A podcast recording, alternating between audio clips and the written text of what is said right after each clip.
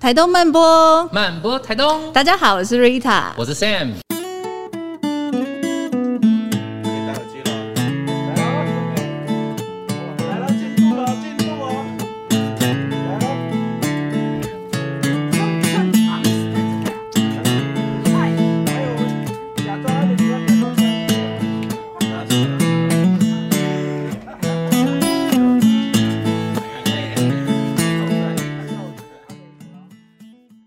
们这一季壁东山海终于邀请到一个，我觉得他足以代表台东山海当中就是非常重要的一号人物，真的很代表哎。因为我已经提他提太多次了，主办单位想说不认识都认识。对，主办单位想说再不邀请他来，好像也不是个办法，这样子很难约，超难约，而且连晃晃的那个速速姐都来堵他了，现在。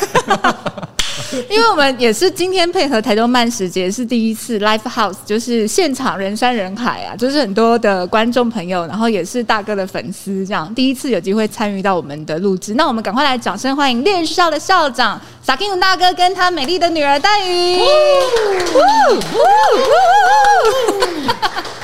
怎么样？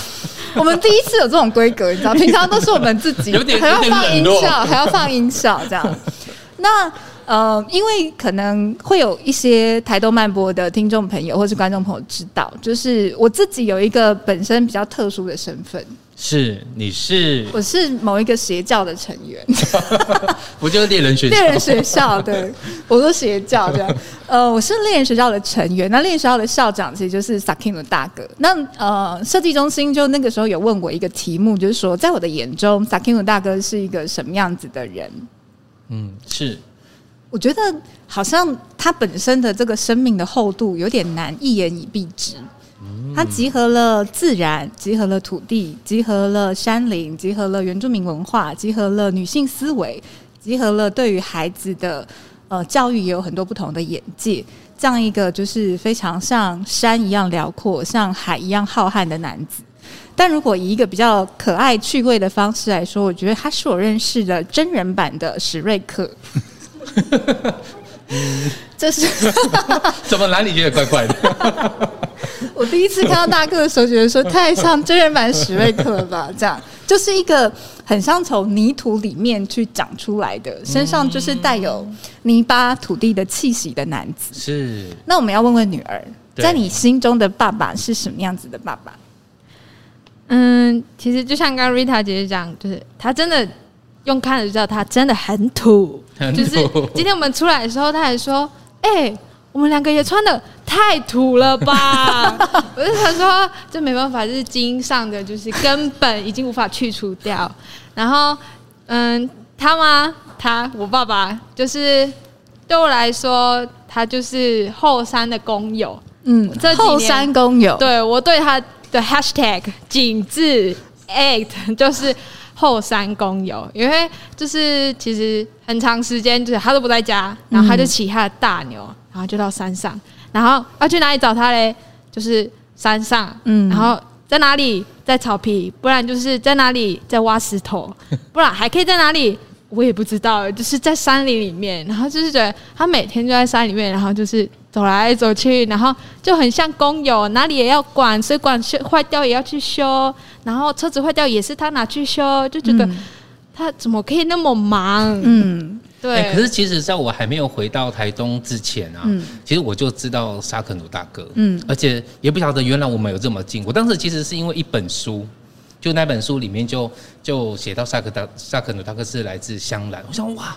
我不就是香兰的小孩吗？怎么会有这一号人物？嗯，可是其实我当时对萨克努大哥的想象，其实是一个这个人也太斜杠了吧？不是警察，然后就是山林的作家、演说家、后山工友，对，想说也太斜杠了吧？后来我发现到，我从你的口中认识的萨克努大哥，其实好像离我好远好远哦，他有点。很上面的人呢，很上面的人是是是，是海拔两千公尺，跟玉山一样高。嗯，那我们请传说中的人物说说话。有到玉山那么高吗，大哥？很多人都说那个神人这样，然后老婆就说：“对，神经病。”哦，神经病。对，嗯，我会觉得会有那么多的。角色在自己的生命，是因为你从来没有想过这是角色，嗯，那个是人的原本就要有的样子。我会觉得我的成长过程当中，拥有很多的老人家的记忆，嗯，所以那个老人家的样子都贴在自己的心里面一样，成为了那个很好的那个 logo 跟那个图腾，嗯，所以一直到现在，呃，很多人都会问我说：“你是作家哦？”我说：“不可以吗？你会盖房子吗？不行吗？”他说：“你会种地瓜吗？”啊，就种啊！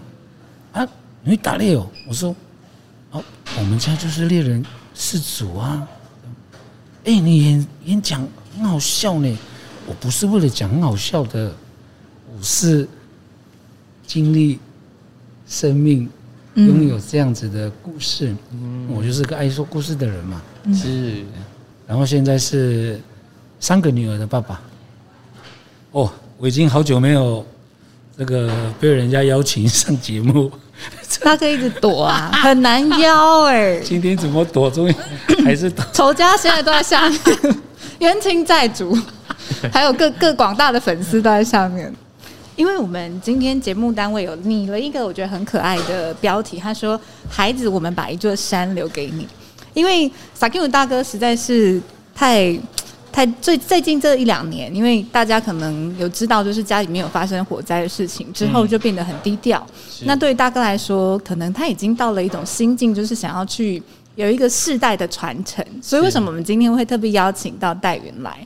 那对于戴云的出现，其实我觉得更重要的一个就是，大哥他对于生命、对于土地、对自然的态度，其实最能够明显的去感受到跟彰显出来，其实就是在孩子身上。是。那戴云，你可以聊聊看，就是撒奇努大哥他身为一个爸爸的角色，他从小是怎么带领你们，或是教育你们，然后让你觉得你有没有跟大自然的关系是比较不同的？嗯，就是访纲里面好像有提到有一个，就是嗯，你对于山林的感受，山在山生活的感受是什么？嗯、然后你有就是觉得嗯不想去吗？嗯，就是必须很认真、很认真说，我真的很不想去 去山上工作，觉得对很辛苦。谁要在大太阳底下工作？对对啊。然后但是嗯，爸爸教给我的就是。小时候，他就直接就是带你去那个地方，嗯，他不会问你说你想去吗？没有问的，对，没有问的，就是带去就对，不需要经过时刻。对，那你还给你在决定的时间，那就错失了那个机会跟那个时段。然后就是就是，其实他是直接进入式的教法，沉浸式体验，沉浸式体验，所以他没有在管你，然后。一开始也不会知道什么叫要去体会，嗯，对，所以其实也是到长大，然后才觉得说，哎，我真的好像我是适合，然后也是我喜欢，然后跟。我在这里面有感受的，是，嗯、对，哇，很棒哎！因为我跟你讲，戴云很不容易，是，应该说是大哥他有三个女儿，对，老大戴云，然后老二戴晴，老三戴兰，他们三女儿都有很不同的个性，但是大哥常常挂在嘴边，就是亚龙龙家的家训，就是我们家的孩子要能够在大太阳底下工作。哦，所以就是三个小孩子都被训练的是。非常精实。那我对于戴云有一个印象很深刻，就大概在五六年前，有一次我们在那个大王国中有举办那个射箭比赛，然后我跟戴云都是计分，有没有很多人？还有志工，就是一群台北的志工都是计分员。然后那个太阳就是非常的大，非常热，然后很多猎人就是部落的猎人上去就是比赛。可是中间可能在换场的时候，十分钟、二十分钟，我们就会想说也太热了吧，就想说去旁边休息一下。嗯、然后那个时候戴云刚好在我隔壁的那个赛道，是，我就去叫戴云说：“哎、欸，戴云，我们先下去休息一下，等一下十分钟后再上来。”然后他是完全是以一个武士道的一种那种女武士的状态，就站在那边，然后就是计分，然后就说：“没关系，我不用。”然后就是哦，就是坚守他的那个岗位，而且那个时候他才国小、是。对，我对于这件事情印象非常深刻，我就突然发现说，原来这个就是一个猎人的家教，就是他可以去带领出一个这样子的孩子。是，对。然后突然就觉得我们这群台北人很 很很很弱，很弱。快给我一台冷气，谢谢，这样吗？挥汗如雨这样子。那大哥呢？你自己在带小孩的过程中，你你有什么设定吗？就是你想要教给他们什么，然后你会用什么样的方式去带领他们？嗯，我的女儿很小的时候，她就走的路比别人远了。呃，传统里面说不能打猎，这样是。女孩子不能打猎，是，我就带她去打猎了。然后她开始有黑夜了，嗯，她的视野开始说，嗯，现在不是要睡觉了吗？为什么还在山上里面这样？你知道我去追猎物的时候，离开他一个小时这样，两个小时，为了追那个猎物，然后我就丢一把刀子说，你在这里等爸爸，这样，哇哇。回来的时候，我问他说：“ 爸爸，我吓死了！我一直握着那个小刀呢，一直看有没有会跑过来。”这样，他跟我分享了一件事情。他说：“爸爸，你知道吗？你离开一公里的时候，我的耳朵特别打开呢，我都还可以听到你的声音。”是。然后这个就是你不用教他，他就自己在教他。真的，然后他一个人在那个草丛里面等着他的爸爸回来的那个等待，其实在让他练就了一个不知道什么时候爸爸会来，但是就是要等，是。那一种安分，那一种安静，某个程度上会让他进入到安心，是。对。然后，嗯，我开始教女儿划船了。开始带女儿出国，这样，然后去了很多地方，这样，就让她看了不一样的世界，是。接触了不一样的人，是。然后我就跟他说，呃，其实我的方式很特别，就是，嗯，从小就开始让他跟很多人谈恋爱，嗯，让他越自在，就让他越自由。然后我女儿问过我说：“爸爸，女孩子不是不能去山上吗？”然后我跟她说：“改变传统，传统被改变，就是为了要延续传统。是，不然你们找男孩子给我嘛，我来教嘛。嗯，但是现在男孩子不好教，是，那我没有办法，我生不出来。”男生啊，就女生啊，是。宫崎骏的电影里面都在讲女生啊，那我们就是宫崎骏版嘛，我就好好的教我的女儿嘛。哎，你知道我的女儿很帅呢，会射箭呢，还射得很漂亮，是，还会打火枪，还打得很。然后你看到的时候，你就觉得孩子就是要这样给他教嘛，嗯，让他自由嘛。他就会自在，你知道，当他自在的时候，他会很有自己。嗯，当他很有自己的时候，超有自信。嗯，当他一旦超有自信的时候，他的心会拥有的是绝对的自由。嗯，这个是我一直在我的女儿身上看到的。我记得有一次，我问他们说：“我们要去爬山喽？”哦，爸爸。可不可以换一个节目？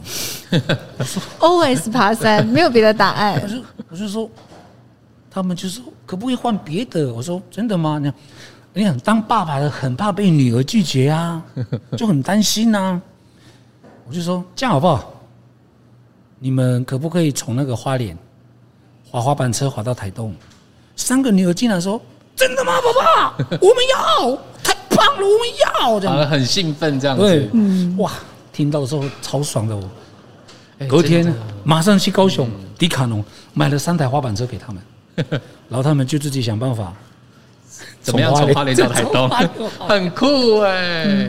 大哥，我觉得他超级没有极限，嗯，他大概就是以你不会死掉为前提，其他都是哦安全的这样。然后我我会觉得很多的父母亲啊，对，呃，很怕自己的孩子学会勇敢。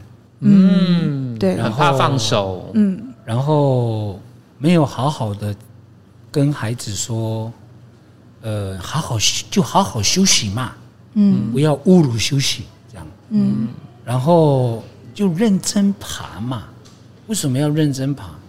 因为你只有跟自己在一起，你才会看到，哎呦，原来我会很累呢。这样，嗯，那他们现在是骑大牛呢，我们小的时候是走路呢。嗯，你知道有多少次的害怕是在我们心里面？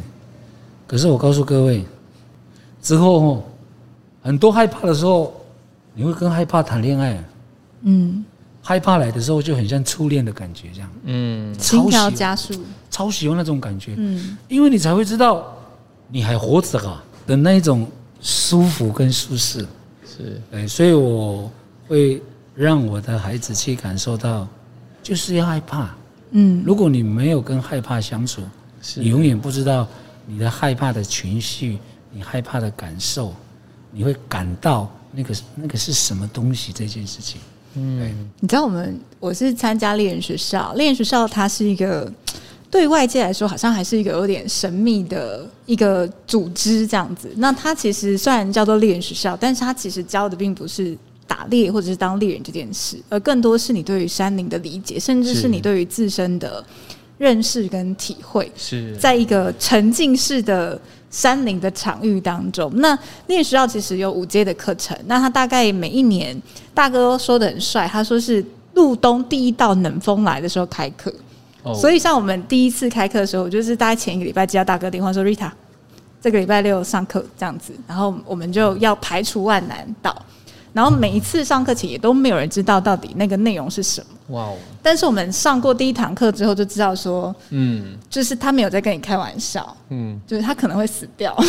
有没有让你印象很深刻的？超级多，但是就是就是，其实我们的课程内容都还是是保命的，是就是希望可以带给新的参与的人一些体验，是是是全新的这样。但是就是我真的。我每次都开玩笑跟大哥讲说，我上完那一堂课的时候，我都在想说，我绝对不会再上下一节的课。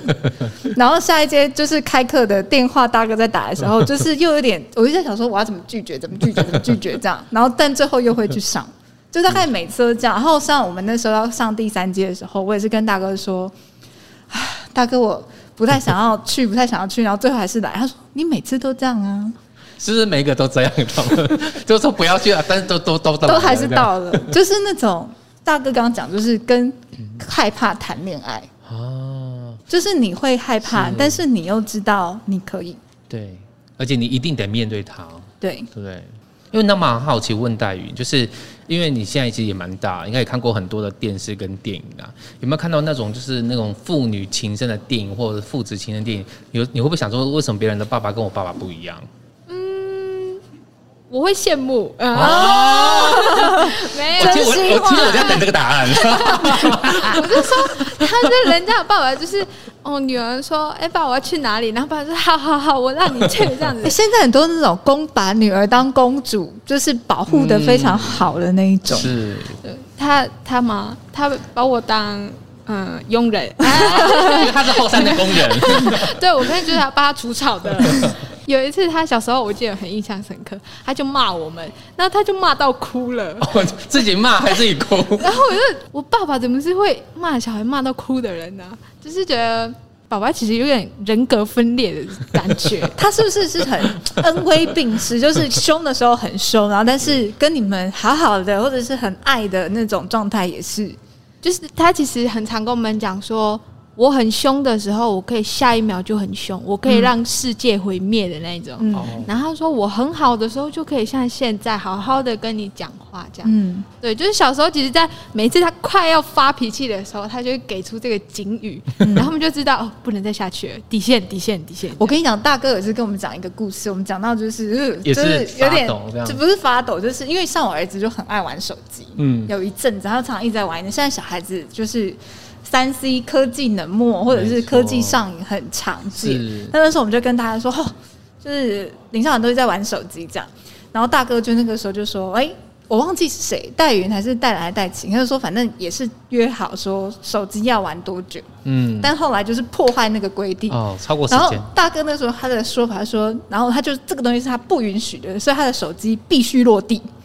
哇直接砸烂这样。真的没在客气的。对，是我是我是我是你是我。哇塞，他就是他叫我看着他，他就说你看好，然后他就摔了两次，一次不够，他摔两次，然后我就这样看着我手机，他就分两半，我就说。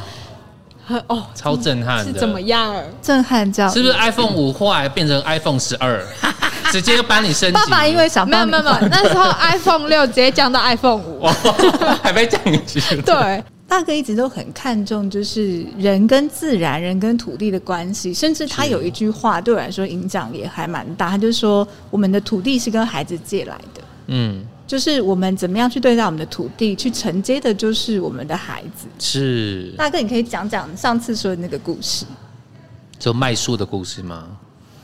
嗯，从我开始长大的时候，嗯，我发现我跟这个世界格格不入啊。嗯，格格不入是因为我的脑袋脑袋里面的东西是那个很地瓜、很芋头。老师有一天叫我们写。形容水果很多啊，我的同学好会形容啊，是结实累累啊，满山满谷这样，就偏偏我在我的作文簿上面 形容水果很多的形容词是我的眼睛装不满。嗯，你可以想象在那个年代可以写出这种东西，根本就是个烂文章了，那没有办法，刚刚好在那个年代的尾巴这样。有一天，我的爸爸也没有读过书，却讲出了一个非常经典的话：这样，隔壁的邻居在土地上挖走了一棵很大的家冬树，是，然后爸爸呢非常生气，就挡在那个大马路那边，双手打开这样挡住，stop stop，停下来，这样就开始骂。我在那边一直在听他，他要干嘛？这样，嗯。他就说：“你们几岁？”这样，我说：“你问别人几岁干嘛？你们几岁？这棵树几岁？哎，开始了。嗯，哦，这棵树几岁？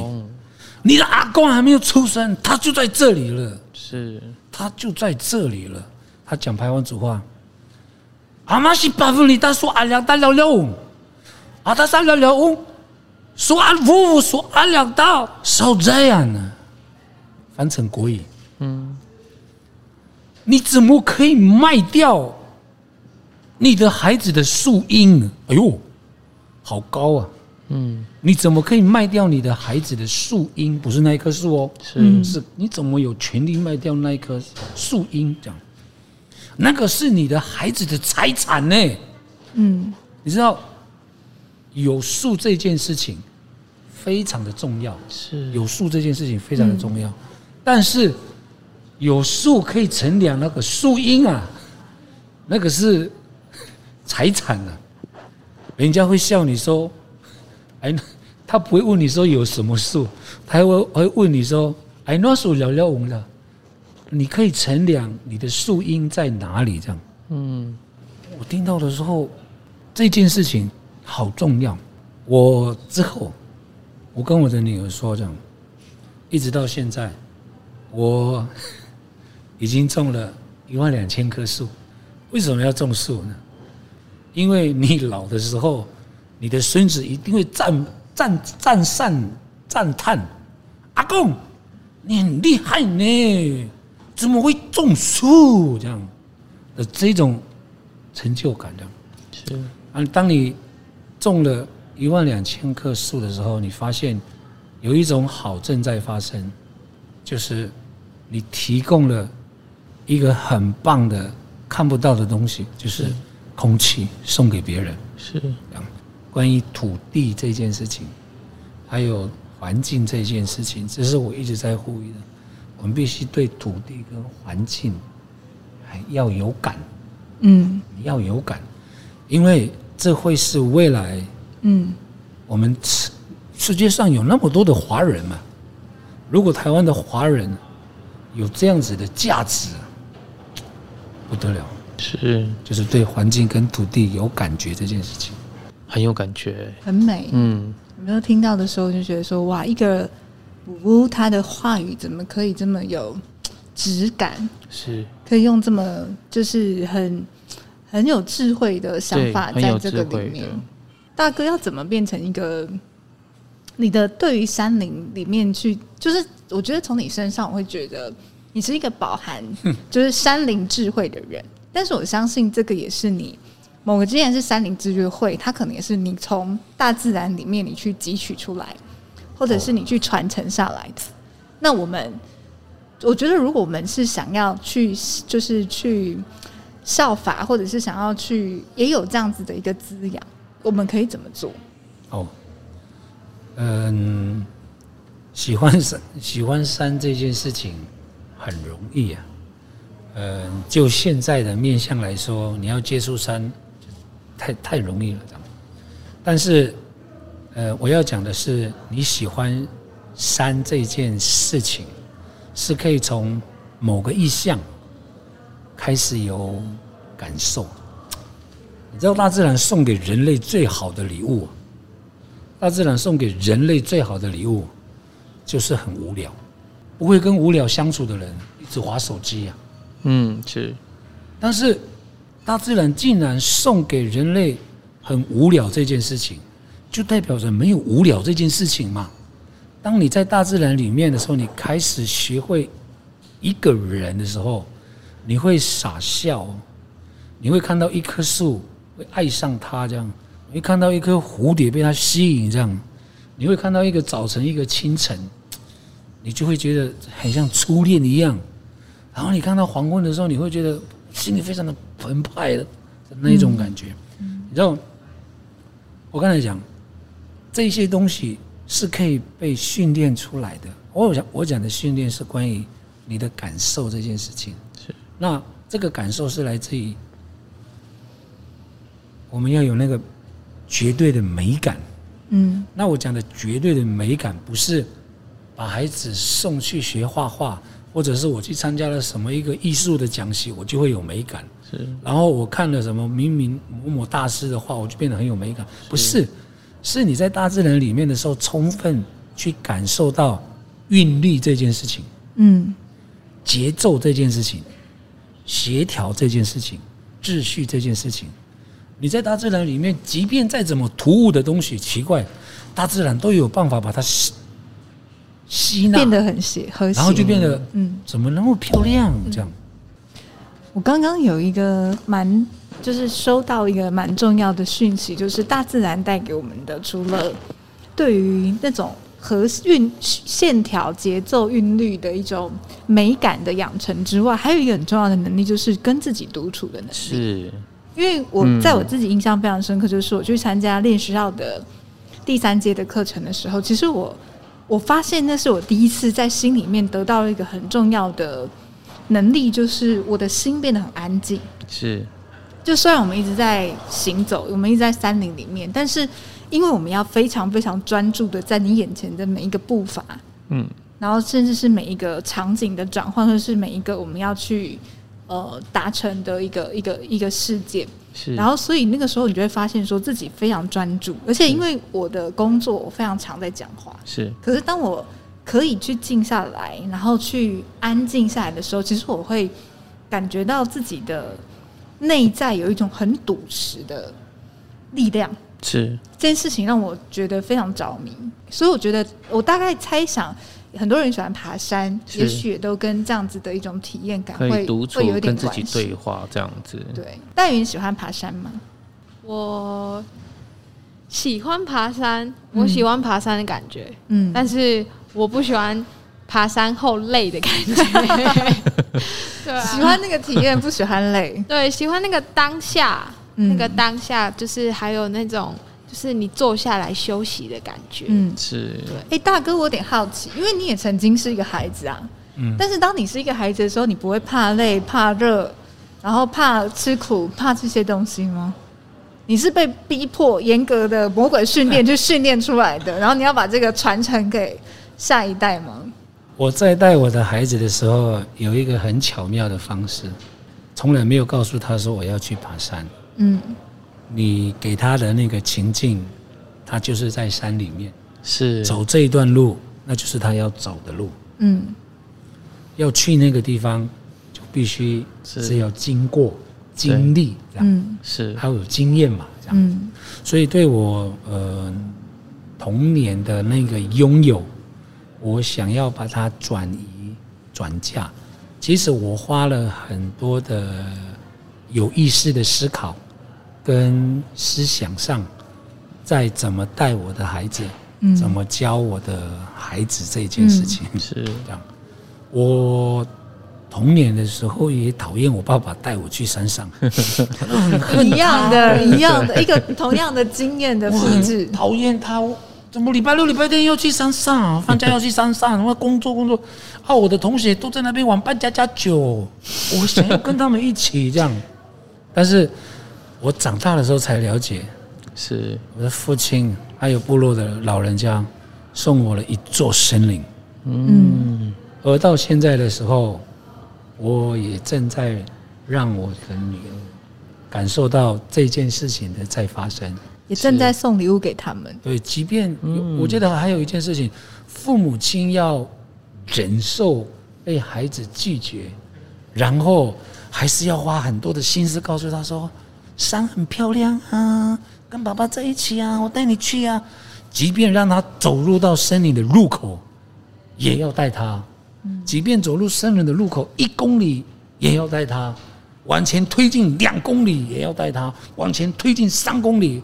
各位，你的孩子是拥有三公里的距离，嗯，这样。所以，对我自己的孩子来说，我觉得他们生命拥有的是我们有意识的，其实在用这样的方式引导他们，让他们接近。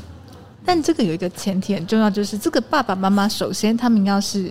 喜欢山林的，他们要是喜欢大自然的，是，所以这个也是画风一转，就是这个其实也是大哥为什么会去创办猎人学校的原因，对不对？嗯，孩子哦，在成长的过程当中，他的他的英雄是他的爸爸，嗯，他的皇后是他的妈妈，是。当他开始跟随的时候，你你就是孩子的那个主人。是，所以他不会有意识的说，我我现在正在爬山，所以他慢慢其实在接受拥有山这样子的喜欢，跟这样子的特质，是。正慢慢的在影响他，是，对，然后他的脚呢，就开始慢慢的习惯了那个有一点点斜 斜坡的路，斜度，从几度开始一直到九十度，三十度、五十度。这这是这是可以慢慢慢慢慢慢的被被培养出来。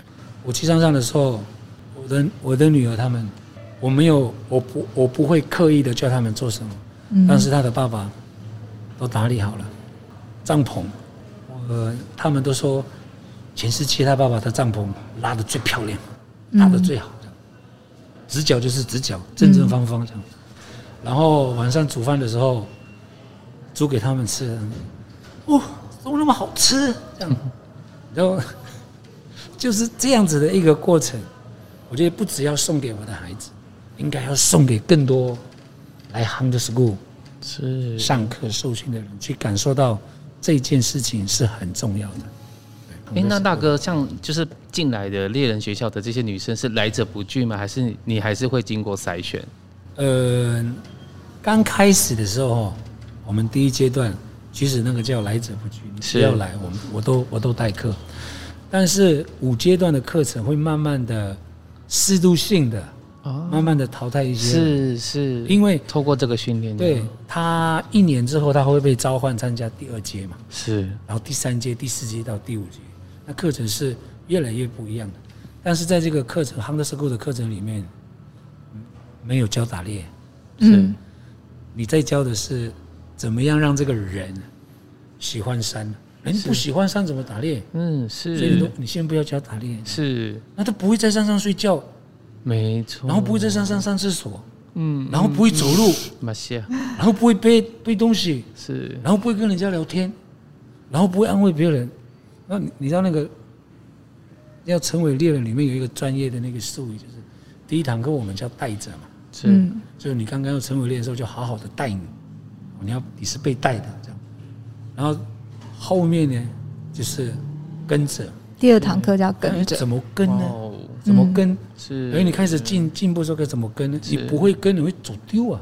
嗯，啊，第三堂课的时候我们就是一起嘛，嗯，我可以跟你一起这样。哦，那如果你不能跟我一起的时候，会觉得哎，某程度上我要去负担你分担是是。那我们第三第第四堂到第五第五堂课哦，我们第四堂课，呃，真的是超冰变的，知道吗？嗯，呃，这个台东刚刚好夹在台东跟哎屏东跟花莲中间是你。可以想象，我带的学生呢，是要在四天的时间内，要急走到屏东，然后再急走到花莲，四天的时间，最后从沙滩走回来，这样。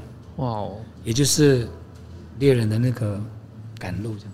那其实每一堂课里面哦，都有他一定要传再传达的传达的东西。第四堂课叫做“我可以”。你可以知道说他是多么的穿越，然后第五堂课叫做通透，就是他其实可能跟呃自然，甚至是灵或者是宇宙都有在更多这种很内在的一种理解。是对大哥，那呃，你常常在讲说猎校 Hunter School 这群人，你有一个很美的形容词，他说我们是一群被未来等待的人。嗯，那对你来说 Hunter School 你有什么想要再带大家走去的地方？自己去了那么多的地方，然后听到、看到、感受到很多的事物，嗯，你心里就会在想，你要拿什么东西送给这个世界？这样，嗯，如果你没有把自己想成你现在在练习活在未来，嗯。我讲的活在未来是，你要对人很好，你要有美感，你要对环境跟土地有感觉这件事情。当你有这样子的感受之后，这将会成为你这个人的素养、是素质嘛、是特质嘛。嗯。当如果你这个人影响了一群人，是很有素养、很有素质。他成为了台湾华人的特质，这件事情代表台湾。你的心境要做一个很大的改变，就是我们是一群未来在被等待的人。是，他他他不是个口号呢，他在讲的是你要对环境跟土地有感觉，是你要开始减速啊，嗯，你要做做垃圾分类啊，嗯、你看到人家乱丢垃圾，你要骂骂他啊，是，对。你不能破坏山林啊，是，你不能乱丢垃圾啊，哎，这是一个实际的作为。是，那对人好这件事情，不是只有对别人好呢，真的要很好这样。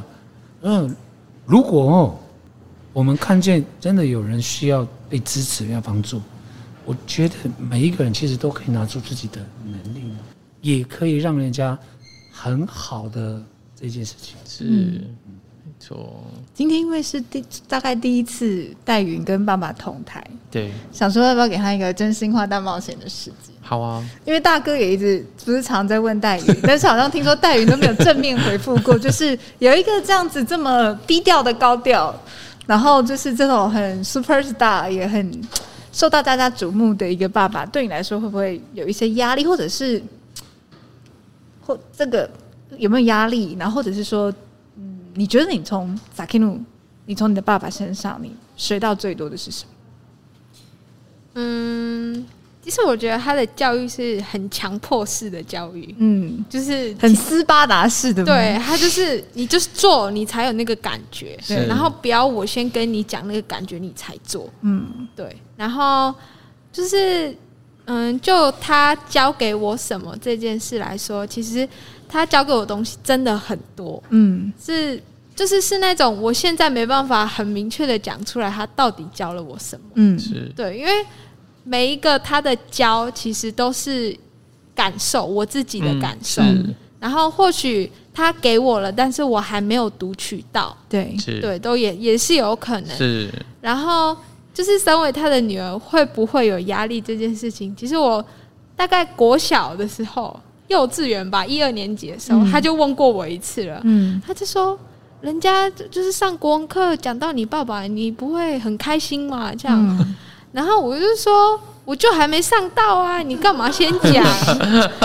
对啊，然后我就就是就是我就是，虽然有时候国文课本可能真的看到他了，但是我就觉得已经先剧透了。嗯，对我就嗯嗯，就是他啊，有时候就是，可虽然老师那么就是说，哎、欸，你爸爸就是很厉害，会不会老师叫你要爸爸的签名什么的？哎、欸，是还没有啦，就是他们好像自己都有一本，哦、然后就是老师可能会提这样子，但是就是觉得。爸真有那么厉害吗？嗯，因为就是还没见识过他到底哪里厉害，就是就是在文学这方面啦，对吧、啊？因为他就是说，我就去写写啊，生活啊，然后他有时候就拿他的 iPad，然后在那边打字，然后他就说我在记录这样，然后我就说，他就说他在为他的下一本书做筹备，然后我就每次看他的样子，就是他就是那个手，就是他自己刚才也说，就是叠石头的手，对，然后你就看他那小小荧幕这样。就是手很 对。粗粗壮，很像那个熊，你知道吗？好可爱。对，然后就就觉得这他，我要崇拜他什么？就是小，嗯、就是其实以前就是是这样的想法，嗯，但是真的，但很多事情都是到长大是。才会哎惊觉，是。他好像真的有那么厉害，嗯，对，女儿视角，对。嗯就是其实再厉害，就是太多面都被我们看透了。哎，他没有那么厉害啊，所以压力有没有很大？其实也还好，很有意思哎。今天听黛玉来分享爸爸的视角，因为你知道神人就是对走下走入生活的时候，你就会发现说，其实也没有永远是这样子，在每一个面，就是一个人他永远有很多面相。对，然后可能大家看到大哥是他。就是很会讲故事，然后或者是呃出书，然后他很很领袖的那一面，但私底下他跟家人跟女儿相处的时候，一定也有他可能很调皮，是，或者是很白痴，或者是很可爱，嗯、或者是甚至很很，很蠢的地方，可能也都会有。那这个就是我觉得他也是蛮有意思的，就是家人或者是女儿才会看得到的视角。没错。但我自己对于大哥来说，当然我也看过，因为我跟大哥也有一段，就是我们相处也也是认识了好几年的时间。我觉得他真的是也有很多很可爱。你知道大哥他？学过芭蕾舞，他有一次 在那边套黛羽的说，就是黑熊在跳芭蕾舞。对，我觉得我看他那个声道，我真的是超级认真，真的。等一下，跳大哥那个 一个声带给你看，超猛的。就是他虽然很大只是，他身身体超灵巧。哇哦，对。那但是，我觉得对我来说，我自己最佩服大哥的一点是。就是你看他对于小孩的教育，或者是说带我们去山林，或者是在做很多练习上，或者是呃传统文化的事情。是在我心中，我觉得他有一个非常令我佩服的地方，就是他是一个用身体在实践信仰的人。嗯，就是他说的东西，他教的东西，他去讲出来的东西，就是他做得到的，是他实践到的，他实践的。嗯，那所以他的。他在带领下一代，或者是带领我们这些弟弟妹妹们的时候，也常常都是很多时候他不一定会讲，是。而是让你在那个你自己去投入、你自己去实践、你自己去流汗、你自己去经历的过程当中，你的得到。对，那感受是你得到的。对，嗯，那个就是别人带不走的，是，嗯，很棒的人生经验呢。对呀、啊，所以就是。谢谢 Sakim 大哥，然后也谢谢戴云今天来这边跟我们对台，然后呃真的很诚挚，因为这一季都是在讲台东的山跟海。其实我觉得我们在节目上讲的再多，是台东的山跟海的精彩之处都没有用，就是更重要的是，我们真的希望透过这样子的节目跟这样子的一些分享，可以让每一个有机会去听到的人，也许会去触动你心中的一个角落，让你在今天你愿意去抬头看看云。或者是走出去，去爬爬你附近的山，然后去感受那种你真的跟大自然在一起时，你内心的那种宁静跟安定。是，嗯，那今天就这样子哦，没有要结尾的意思。有啊，你刚不是已经在结尾了吗？我就这样喽，台东慢播，慢播台东，我们下周五见，拜拜。